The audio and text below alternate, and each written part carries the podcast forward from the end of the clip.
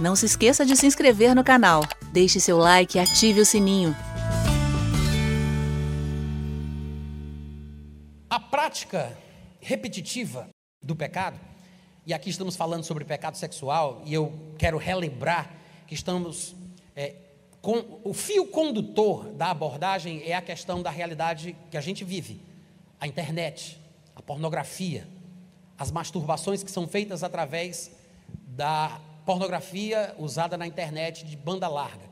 Eu sei que alguns de vocês vão pensar que apenas homens têm problemas com isso, mas não é verdade. Eu tenho um livro escrito chamado Libertação da Imoralidade Sexual, infelizmente ele está esgotado. Eu não trouxe ele, não tenho aqui, vou mandar imprimir novamente depois. Vocês podem encontrar na minha loja, no meu site, que é o meu nome, natanrufino.com.br, tá? Eu tenho alguns livros sobre assuntos diferentes. Mas desde quando eu publiquei esse livro, eu acho que foi em 2013, se eu não estiver enganado, o tanto de mensagem de e-mail que eu recebi de mulheres, você não tem ideia. Problemas diversos na área de masturbação e de compulsão sexual. Eu vou contar apenas uma história bem breve, não gosto de contar histórias, eu acho que é desnecessário, mas só para vocês entenderem o problema. Uma criança de 7 anos de idade encontrou uma revista do irmão debaixo da cama do irmão. E a partir dali ela ficou viciada em masturbação. Até que veio a internet e a coisa se agravou. Quando ela me contou essa história, já era uma senhora de mais de 40 e tantos anos de idade, mas foi assim que começou na vida dela. Para você entender que não é só homem que tem problema nessa área.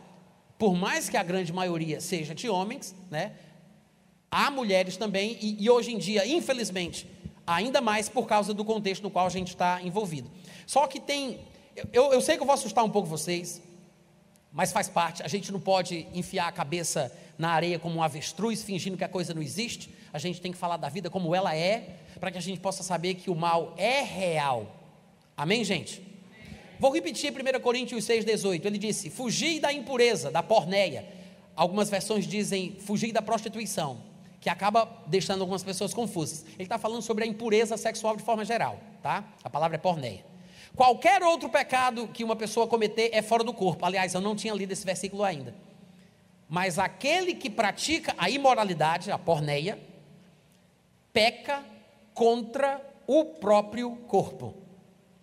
Ele não disse peca no corpo, com o corpo. Não, ele disse contra o corpo.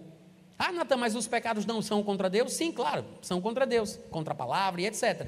Mas o que ele está falando aqui sobre pecar contra o corpo, provavelmente tem o sentido de danificar, prejudicar, fazer mal ao corpo. E é interessante porque talvez somente hoje, com o conhecimento que a gente tem, talvez aí retrocedendo no tempo há uns 30 e poucos anos atrás, que é quando surgiu uma nova disciplina científica chamada neurociência, que o cérebro começou a ser explorado em ao vivo, em tempo real. Porque até os avanços tecnológicos que hoje nós possuímos, para o cérebro ser estudado somente depois da morte, de secar, abrir, aquela coisa. Mas com as imagens as imagens de ressonância magnética encefálica estrutural e funcional, os médicos, cientistas, começaram a estudar o cérebro enquanto a pessoa está viva, recebendo estímulos visuais, auditivos, químicos, da veia da língua. Então, o cérebro começou a ser estudado, as áreas que acendiam, que reagiam, a resposta que era produzida pelo cérebro. Então, eu quero que você tenha consciência que nós estamos numa época, e veja que não é uma coisa muito antiga, porque é, quando eu comecei a ministrar isso em 2013, é, fazia 30 anos da descoberta inovadora dos conhecimentos da neurociência. Então nós temos aí o que? Uns 40 anos ou 45, talvez no máximo estourando 50, que a neurociência começou a ser é, consolidada como uma disciplina científica, inclusive é, é, surgindo cursos de terceiro grau, de universidade, para as pessoas estudarem, é, somente depois que ela passou a existir no, por volta ali do começo do século, no, no fim do século XX, no fim do, antes da passagem para o ano 2000, né, aproximadamente. A, a neurociência é uma junção de disciplinas consideradas básicas, como bioquímica, é, biologia molecular, anatomia, fisiologia, com outras que são consideradas clínicas, como a neuropatologia, a psiquiatria, a psicologia. Juntou-se tudo isso numa coisa só, para você entender como é profunda a pesquisa na neurociência, e aí hoje em dia as pessoas sabem de muito mais coisas do que se sabia antigamente. Infelizmente, em relação a essa área sexual, há um preconceito e um tabu muito grande na área científica, na área médica, e eles tentam rebater as descobertas que têm sido feitas. Mas graças a Deus, homens foram, devem ter sido levantados por Deus, não é possível. Tem um senhor, por exemplo, chamado Gary Wilson, estou com o livro dele aqui para mostrar para vocês. Não tem ainda em português, infelizmente, mas graças a Deus não está em russo, está em inglês. E esse livro foi publicado nos Estados Unidos. Eu tive contato com o Gary Wilson, mandei e-mails para ele, a gente conversou algumas vezes. Eu pretendia trazê-lo ao Brasil para eh, dar palestras, ensinar sobre o assunto. Infelizmente ele morreu, tá? Faz pouco tempo que ele morreu. Eu fiz até uma homenagem para ele no meu Instagram, porque eu acho que esse homem foi levantado por Deus para trazer a público o conhecimento que ele adquiriu. Ele era um professor de fisiologia, mas ele descobriu, através de experiências, inclusive empíricas, ele tem um site que se chama Your Brain on Porn, que significa o seu cérebro na pornografia. Esse movimento cresceu tanto, para vocês terem uma ideia, que se vocês acessarem o site hoje à noite, quando vocês abrirem o site, ele vai estar em português. Quase todas as línguas do mundo já traduziram o site. Então, o, quando você acessa, o computador reconhece que está no Brasil, e aí ele dá a opção de você ver todo o site em português. Esse livro foi lançado e nele, juntamente com as outras experiências que ele fez, está tudo lá no site também, ele mostrou o que de fato acontece com as pessoas quando se tornam compulsivas, repetitivamente fazem a mesma coisa, se masturbam assistindo pornografia de internet de banda larga. E ele vai explicar porque como é, como professor de fisiologia, conhecendo muito bem a anatomia humana como ele foi, ele poderia dizer exatamente o que estava acontecendo no cérebro. E não só isso, como ele depois é, fez algumas experiências, teve os relatos e os testemunhos das pessoas que fizeram contato com ele pelo site, e ele descobriu o seguinte: o que é que acontece com o cérebro humano, com a pessoa, quando ela se deixa levar pela busca compulsiva do prazer, mesmo que seja o prazer sexual. Todas as sensações que nós temos, elas têm um correspondente em nosso corpo. Se uma pessoa, por exemplo, está depressiva, provavelmente é um desbalanceamento nos neurotransmissores. São elementos químicos endógenos preparados pelo corpo, não é exógeno. Tem substâncias químicas que nós tomamos, remédios e coisas assim, algumas drogas até que tiram a pessoa do seu estado de consciência normal, né? Mas os, as químicas fora do corpo causam efeitos em nós, mas as químicas de dentro do corpo também. Por que, que nós tomamos remédios? Na grande maioria das vezes é para tentar fazer com que o nosso corpo regularize a química endógena, a química que o nosso próprio corpo produz. A serotonina está baixa, a pessoa fica depressiva. Por quê? Porque esses elementos químicos não estão passando na fenda sináptica. Nós temos, nós temos neurônios, que são é a unidade computacional menor do nosso cérebro, talvez a célula mais importante. Não é a única, mas é a mais conhecida, inclusive mais popular por isso, né? O neurônio ele tem dendritos e tem axônio. São umas coisinhas bem pequenininhas, é como se fosse assim uma mão com, a, com cinco dedinhos e um rabo, né? Então, é, o, o axônio é esse rabinho e os dendritos são os dedinhos, vamos colocar assim. É muito, muito fininho. O, o, o axônio, para você ter uma ideia, é como se fosse um centésimo da espessura de um fio de cabelo. Um fio de cabelo dividido por 100. Essa é a espessura de um axônio. Nós temos cerca de 100 bilhões de neurônios em nosso cérebro, 100 bilhões. Cada neurônio, com seus dendritos e o seu axônio, fazem, de, cada um fazem 10 mil conexões. 10 mil conexões. Se você multiplica, vai dar um quatrilhão de conexões. Na nossa galáxia, como se costuma dizer, né, na Via Láctea, nós temos 300 bilhões de estrelas. É mais conexão no cérebro do que o número de estrelas na chamada Via Láctea. Para você ter ideia do poder que o cérebro tem. Se você entender isso e começar a observar os estudos, você vai perceber que esse poder pode ser treinado para o mal, que é o que a gente faz através da masturbação com a pornografia de banda larga. Não é só isso, mas comportamentos compulsivos em busca do prazer, isso faz parte desse tipo de, de situação mas comportamentos compulsivos na busca do prazer podem quebrar, quebrar o nosso cérebro, fazendo com que ele passe a possuir uma doença primária crônica do mesmo nível da diabetes, da hipertensão, ou seja, sem cura. É um processo irreversível. Isso acontece. Porque nós temos, eu estou falando aqui a grosso modo, mas eu faço questão de falar os termos para que fique registrado, para que depois vocês, quando forem ouvir novamente essa mensagem, ou no meu site, no meu canal do YouTube, ou, ou no canal da igreja, eu estou vendo que vocês têm uma câmera também, eu quero que vocês pesquisem essas palavras, pesquisem o nome desse autor, pesquise pelo livro, procure sobre informação sobre o assunto para que você saiba. Então você tem que saber os termos corretos para você procurar. O que é que acontece? Esses neurotransmissores que são produzidos em nosso cérebro, eles controlam, regem os nossos estados emocionais. Adrenalina, serotonina, noradrenalina e a dopamina. A dopamina é o neurônio associado pela busca da satisfação, a busca do prazer. Eu vou falar de uma forma bem absurda, e quem for da área da saúde, for profissional do meio, por favor, não me critique, eu estou fazendo isso de propósito. Mas nós temos assim dois cérebros. É como se fosse um cérebro inteligente e um cérebro primitivo. Inclusive, se chama cérebro primitivo. Eles colocam o nome de primitivo porque eles, eles creem na evolução, aí acham que o homem primata, o primitivo, então é, é o cérebro que não evoluiu. A gente sabe que na verdade não é bem assim, então a gente pode substituir o termo primitivo por instintivo. É a parte instintiva do nosso cérebro, tá? E tem essa parte cerebral pensante. A parte pensante fica no córtex, essa palavra é uma palavra latina que traduzida para o português seria casca.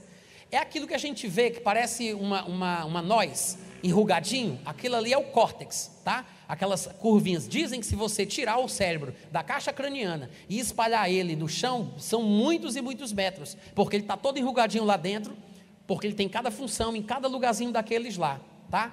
Então, o cérebro é a parte pensante. Da parte pensante do cérebro, ou seja, do córtex, tem uma parte principal, que é aquela que julga, analisa, planeja, vê o que é bom e o que é ruim, que fica aqui na frente. Se chama córtex pré-frontal. Fica aqui na frente, tá? Inclusive, danos físicos à caixa craniana que alcancem o córtex pré-frontal podem mudar a personalidade de uma pessoa. Não sei se vocês sabem disso. A pessoa pode se, se transformar e mudar por causa é, do dano causado no córtex pré-frontal. Um exemplo mais prático: quando as pessoas bebem bebida alcoólica, o córtex pré-frontal para a sua atividade e ela não julga mais as coisas como convém. É por isso que ela faz coisas das quais se arrepende depois, porque o córtex pré-frontal ele baixa a guarda, ele perde o controle. Dizem alguns que o livre-arbítrio humano está mais ou menos nessa região, ou pelo menos tem uma ligação direta com o córtex pré-frontal. Qualquer dano, seja causado por drogas externas ou drogas internas, exógenas ou endógenas, podem prejudicar o córtex pré-frontal. Existe um sistema dentro do cérebro primitivo chamado de sistema límbico, onde está o circuito do prazer. O nome é esse mesmo, tá? É o centro da recompensa. São termos técnicos, é assim que eles chamam essa região porque é, é aquele lugar que determina a nossa motivação e o nosso impulso para fazer as coisas, inclusive para ligar o computador, colocar no, no site, assistir uma pornografia, se masturbar. Tudo na vida é motivado e parte de lá. O problema é que essa pessoa repete, repete, repete, repete. O que é que vai acontecer? Vai ser criado um circuito neural porque esses neurônios que eu falei para vocês, né, que são 100 bilhões, eles se conectam uns com os outros, não é uma conexão, não é extensão como o braço e o antebraço e a mão, não é uma coisa única, é como um dedo encostado no outro. É assim, ó, eles se encostam para realizar uma tarefa. Neurônios que disparam juntos permanecem juntos. Se cria até uma coisa chamada de baía de, de, de mielina. Mielina, é isso mesmo? Pode ser que eu tenha errado aqui o nome. Baía de mielina? ao redor destas conexões sinápticas. Então, vem um pulso elétrico, chega na ponta, na extremidade do neurônio, ele libera uma substância química, essa substância química passa pela fenda sináptica para o outro neurônio, e aí aquele circuito corre muito rapidamente. Quando isso é feito muitas vezes, aquilo fica aprendido, vira um hábito. E aí, desaprender um hábito que foi para o inconsciente, que você faz de forma instintiva, é difícil. Se alguém chegasse para você e dissesse: Eu lhe dou um milhão de dólares para você desaprender a andar, você conseguiria? Não tem como. A não ser em situações extremas, como um acidente, uma, um problema qualquer físico, que impeça a pessoa de realmente fazer aquilo que ela aprendeu. Então, quando você leva aquilo para o inconsciente, você faz de forma instintiva, pode ser bom e pode ser ruim. É bom se a gente usar bem o poder que o cérebro tem. O cérebro tem as suas manhas.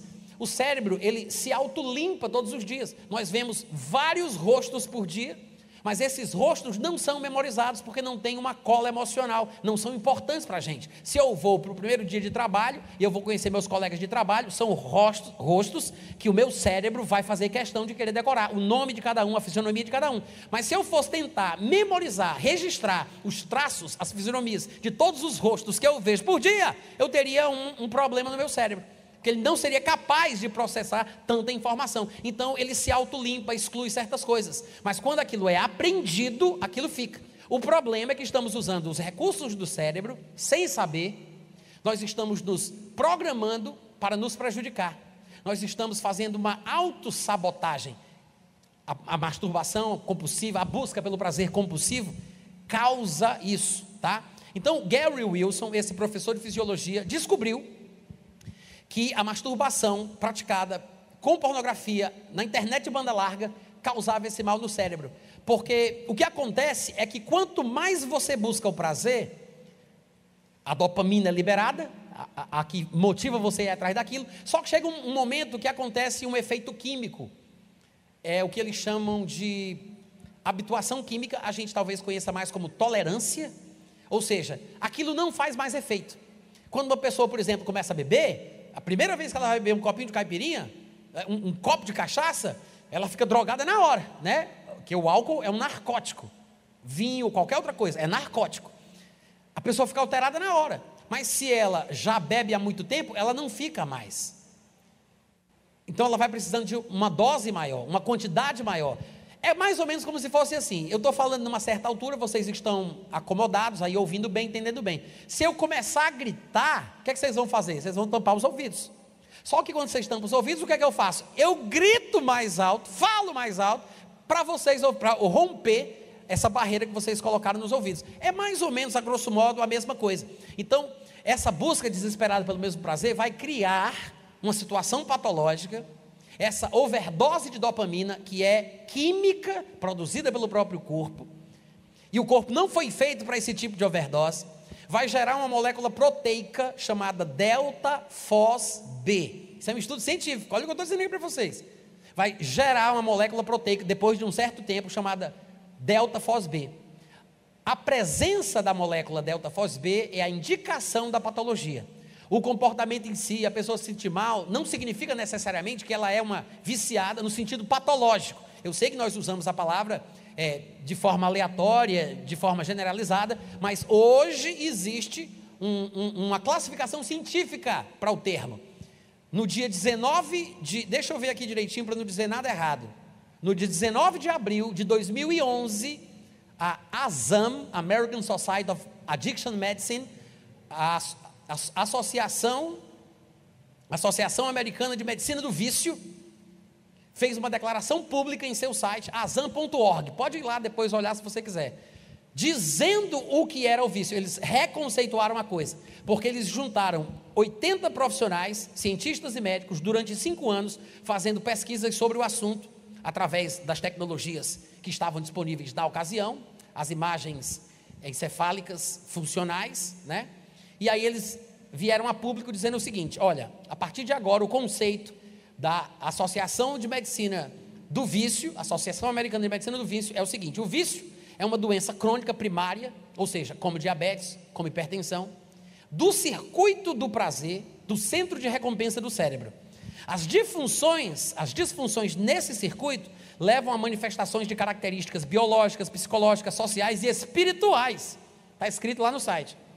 Isto se reflete no indivíduo pela sua busca, aliás, isso se reflete no indivíduo na busca patológica por recompensa, alívio, através do uso de substância e outros comportamentos. O vício é caracterizado pela inabilidade de se abster de forma consistente, pelo enfraquecimento no controle do comportamento, por um desejo desmedido ou por uma ânsia, pela diminuição na percepção ou no reconhecimento de problemas significativos por causa do seu comportamento e no relacionamento interpessoal, e também pela resposta emocional disfuncional do viciado. Como outras doenças crônicas, o vício envolve ciclos de recaídas e de retração. Sem o tratamento devido ou compromisso por parte da pessoa em atividades de recuperação, o vício é progressivo e pode resultar em inaptidão ou morte prematura.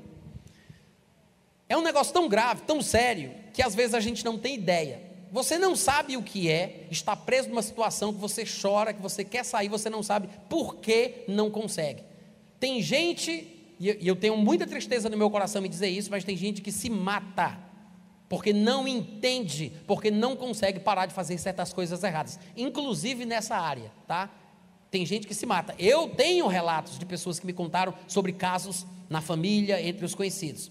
Então, o que a gente está falando aqui é uma coisa séria, é uma coisa pesada, pode não ser o caso de nenhum de vocês, Deus queira, né? Benza a Deus que ninguém esteja nessa gravidade, mas o que eu quero falar para vocês é que a ciência secular, a medicina secular, está alertando o mundo sobre o assunto.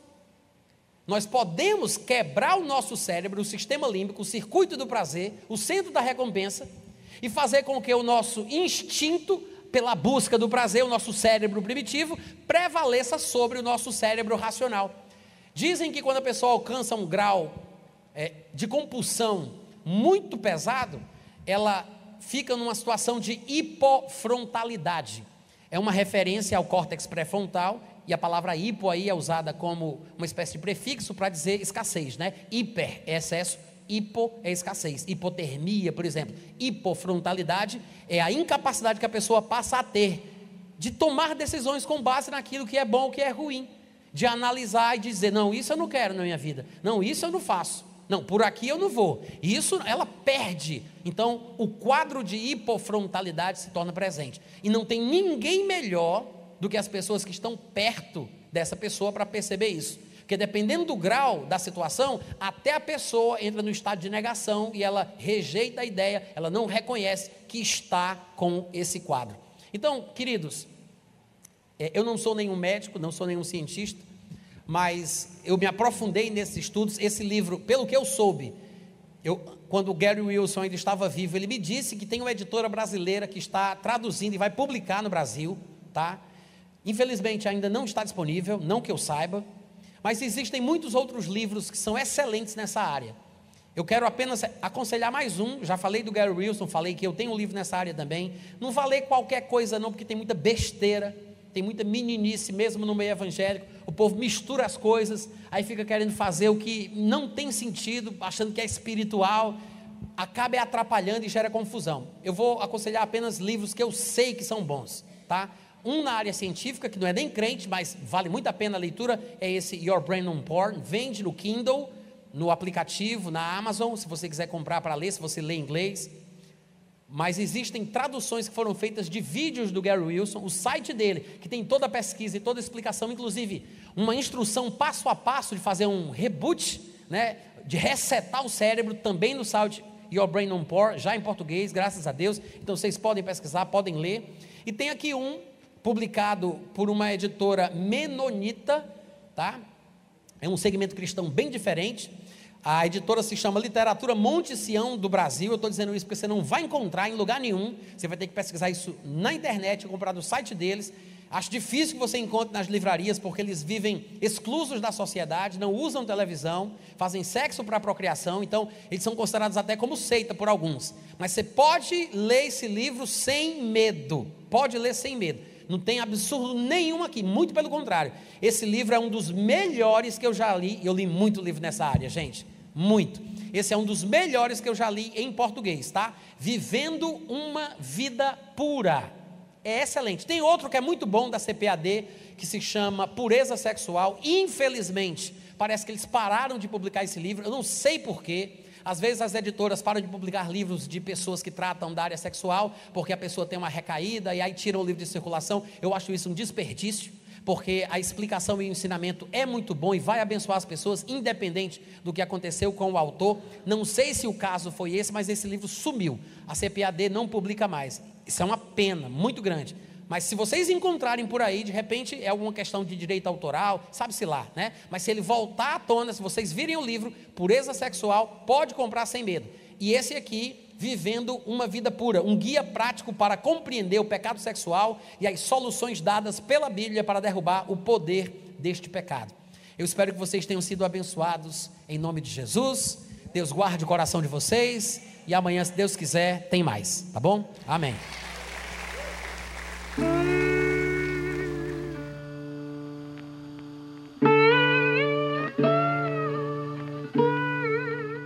Este é um trabalho independente e conta com a ajuda das pessoas que têm sido abençoadas por ele. Se você quiser fazer parte do grupo de mantenedores desta obra, se informe das opções disponíveis na descrição deste vídeo. Agradecemos pela atenção e pelo carinho. Deus abençoe.